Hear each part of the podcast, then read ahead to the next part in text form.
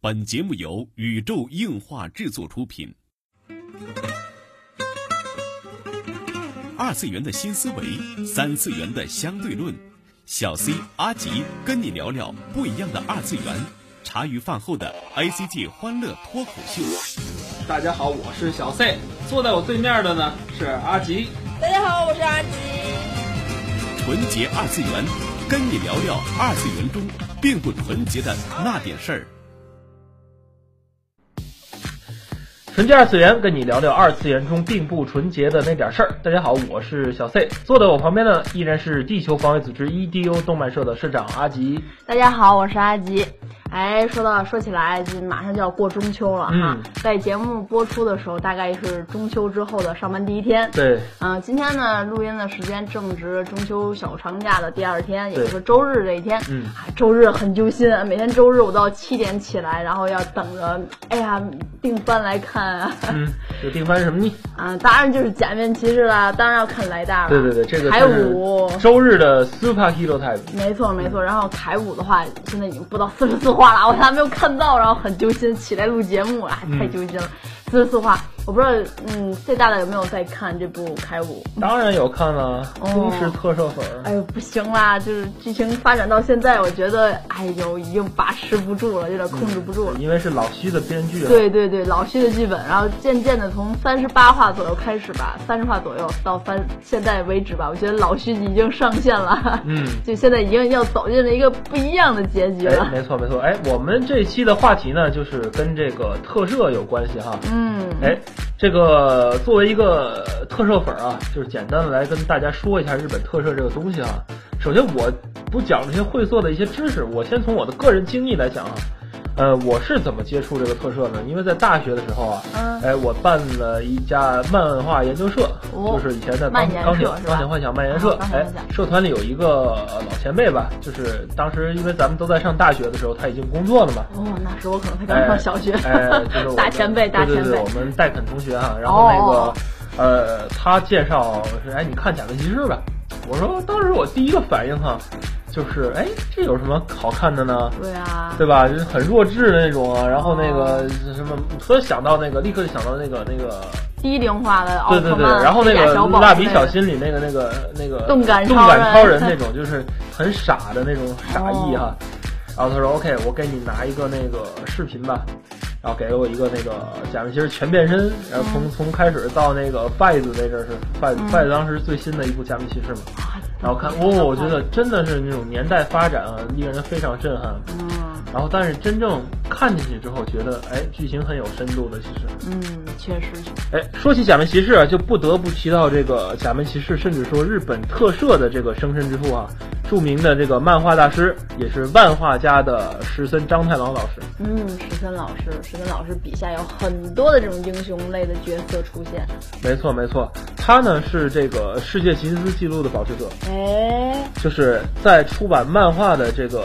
种类最多的人。哎，他是比手冢大，没错没错，大师还要嗯他比多手冢治虫老师的出版的漫画数量还要多。哦，也是，莱大系列好像有很多了，不仅有本片，还有外传啊，好像之类的，嗯，没错，对不仅是假面骑士啊，像比较咱们比较知名的这个排球女将。哦。也是他的。然后这个像其他的一些特摄更别提了，像超级战队啊，这些这个系列两大日本的这个可以说特摄三大系吧。但是现在奥特曼已经是相当的下坡路了，就、嗯就剩下这个战队与骑士都是石森章太郎老师做的。哦，原来如此。对对对，嗯，他所提的这个漫画的概念哈、啊就是他说他不仅觉得这个是要画故事这种漫画，嗯，而是把一些任何事情都可以漫画化。哦，他的这种思想也影响了就是很多很多的人。明白。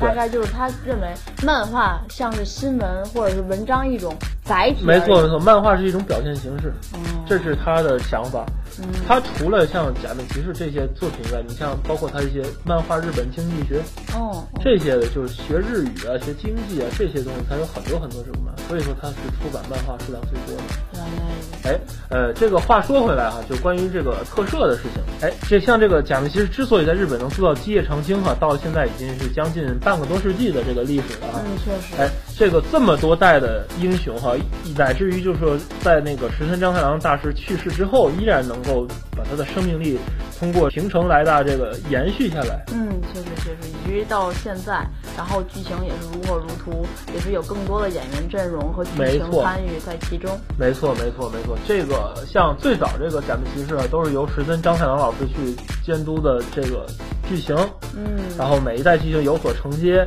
呃，然后呢，就是以这个呃假面骑士对抗这个邪恶组织为这个主线，然后呢，也映衬了一些人性的种种哈、嗯，哎，这个推荐大家去看这个原作漫画。前两天微博上也有人开始开坑看画了。对。对对， 呃原作版的《假面骑士》呃，包含的这个哲学道理是非常深刻的，并不像大家所想象那样单纯的是英雄打怪兽这种这种模这种模下式。的一种对故事对对对，哎，这个剧情是有非常深刻的哲理哈、嗯，哎，就是还有很多其他的漫画就受它影响哈、类似就是呃著名的《恶魔人》，啊，对，《恶魔人》这部漫画也是非常非常震撼的，就是我当时读它还是在上高中的时候吧，当时嗯给我一个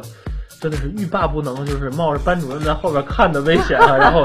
真的是从就一天哈、把这个漫画一口气读完，给我非常大的震撼，嗯这也是影响到我这个世界观的几个漫画之一吧。嗯好，包括这个后来的归正和这个 Deathman，哦，确实，对，都是受这个假面骑士影响哈、其实是非常深刻的一部漫画，推荐大家去看一看。嗯，哎，嗯、至于这个特摄版的假面骑士呢，就是另外一种风格了。对，另外一种形式对的对对表，现就是这个创造了这个日本特摄的一种独特的一种风格，嗯把日本传统文化就是歌舞伎，嗯，对对对对的歌舞伎这种亮相啊，这种这种这种唱唱名对唱名啊这种，都发展到了这个英雄主义的这个影片的一个风格，嗯哎，形成了一个独特的，就是在世界上独树一帜的一种英雄片的风格，嗯对日本独英特雄的片。文化。然对后对我对记对得很多的战队片啊，也在美国那边重新拍了，啊像对对对，没错没错，就是当时引进美国的时候，就是嗯美国的制片商就特别特别不理解，就是为什么那个怪人就看着这个假面骑士在那儿对对变身，对然后不上去 打，就没错特别不理。没解。最后他们就是可能因为文化背景不同，这个就终于没有审过，错就嗯，所以说那个美国的这个特摄的这些变身啊，这些都是很简略的，就对对，快很很简单，快。很快。对对对，一下就变了。对对对，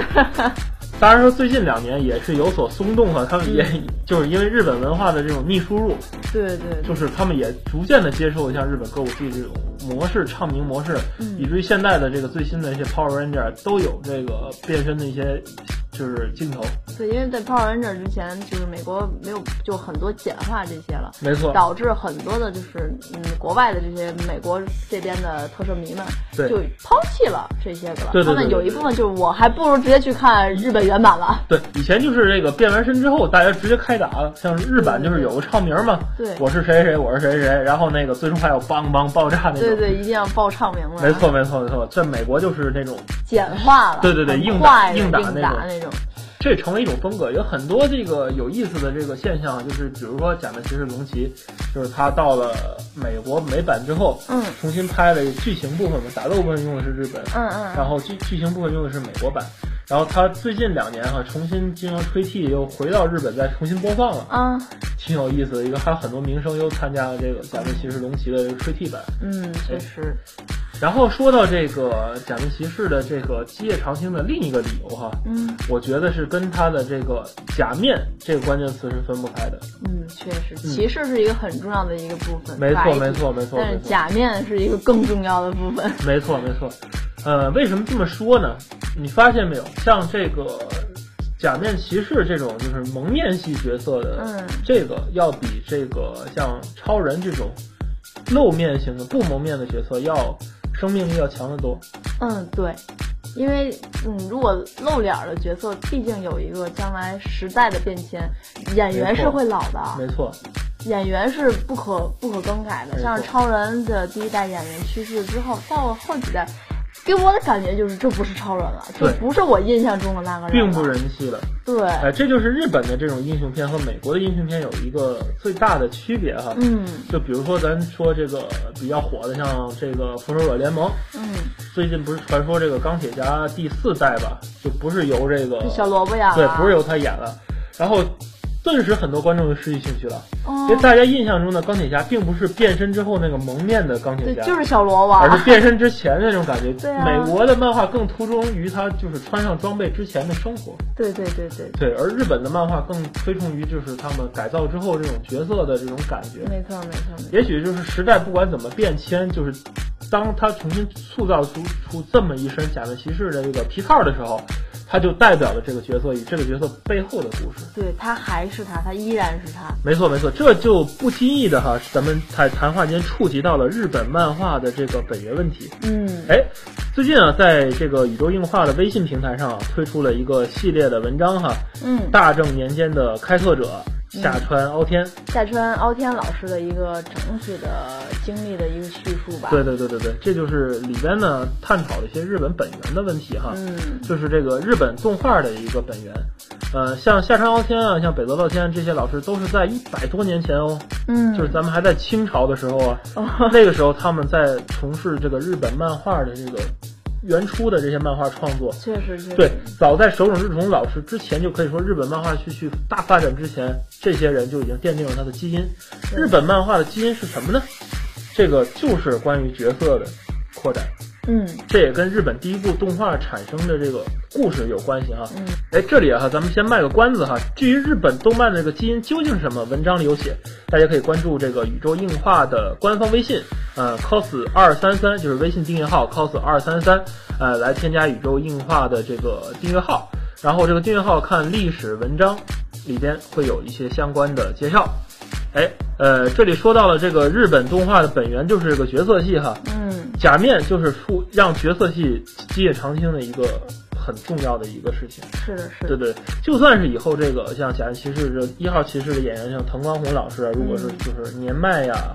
或者是到了很很大的岁数没法再出演这动作戏的时候，他的变身后的这个一号依然是音乐好永存的看，对对对，依然是永存的，对，像是很多啊，大型的就是在因为演了特摄而火的一些演员，没错，就是档期如果合不上啊，或者没什错没么的错，，就是最近好像我记得是，嗯，砂糖是吧？嗯在电王的时候没有办法合上档期，对就没有办法来参演。对对对，最近的那部呃剧场版啊，嗯，昭和对平城也是非常。精彩的一部假面骑士的剧场版啊，对对对对里边阐述了假面骑士的精神，嗯，好像砂糖没有办法来参演，但是依旧电王出现了，没那错大家都会知道那是有背后的电王的整个的故事在那里边。没错没错，这就是一个角色一把脸带一个故事的这种对对对对，嗯日本动漫的这个这个这个魂哈，哎，说到魂哈，就是咱们的今天的第三个关键词哈，骑士、假面和魂。这个日本特摄有它自己的精神在，也是影响了日本的几代人。嗯哎，呃，我个人的总结哈，之前呢在漫展上啊遇到天津的一群这个特摄同好啊，就是猫娘他们啊、鬼泣大大呀，嗯对哎，对对我们的那个 cosmo 特摄群哈、也 是正在征招新人中啊，欢迎大家广大的这个特摄爱好者啊加入我们的 cosmo 硬化特摄群啊。嗯嗯具体的这个特摄群加入方式哈、也会在我们近几期的这个宇宙硬化的订阅号上推嗯，出哈、大家对对对请我关们要注无一下。耻的打个广告，因为最近猫娘很寂寞，然后 一直在说着小虎要不要来出电王娘，然后这 样。没错，没错，没错。嗯哎，啊，就是说到遇到这群人吧，这群人之后，我跟他们聊的时候，在不经意间，我现场总结了一个这个日本几大特摄的这个关键词啊，我觉得还蛮有道理的，啊跟大家分享一嗯来下。说来听听。哎，呃，首先是这个战队魂，哦，首先是战队魂，在这个战队的一部这个周年作品啊，就是那个《百兽战队》对《超级战队》这部作品已经说的很清楚了。嗯战队的魂在于就是任何时候都不放弃的心，嗯哎，这个是在《超级战队》的这部剧场版里说的很清楚的一个观点啊，嗯就是不放弃是战队的魂。嗯，那这么说起来很重要，来大呢？哎，假面骑士的魂呢，在这个《龙骑》这部作品里说的很清楚了。嗯假面骑士就是相信人类的决心，啊，对对对，就是任何时候都要相信人性，相信人性，相信那个正正义会战胜邪恶的这个心。嗯，是假面骑士的魂。哦，然后另一大系就是这个远古婴二老师开创的这个呃无力特曼曼这一系的，嗯嗯对奥特曼系列奥特曼系的这个他的魂呢，就是任何时候都要充满希望的这么一个主题。嗯哎，呃，不放弃、满怀希望和相信人类嗯，这三大主题呢，也是真的是影响了日本社会的很，就植根于日本社会的心内心的深处。嗯确实确实，没错，像现在就是在日本，在创意产业、文化产业啊，还有一些个中国的，很遗憾是一些中国的传统产业上能做到世界的这个顶尖的这个位置，嗯它和这些精神是分不开是分不开的对，呃，可以说是，也许是这些精神影响了日本的人，也许是日本的精神影响了这些作品，嗯这个很难说。互相交融之间，就形成了日本在现代社会中一种独特的一种竞争优势，也成为它的这个国民经济的一大动力。嗯，确实确实，现在已经说不好是人们创造了这种精神，从而影响了这几代作品，也不知道是这几代作品影响了人们，而从而让人们希望有这种心情。没但是错我觉得现在的来说，算是一个良良性的一个发展，大家都没错秉承了受到这样的影响，秉承了这样的一种心情。对对对，时而时而反思啊，日本的这个特摄和这个动漫啊，都是在反思的过程中前进。嗯，我觉得国人的话，应该的也应该有抱有这样的心思，没错，不要总是看到别人的不好，你要看到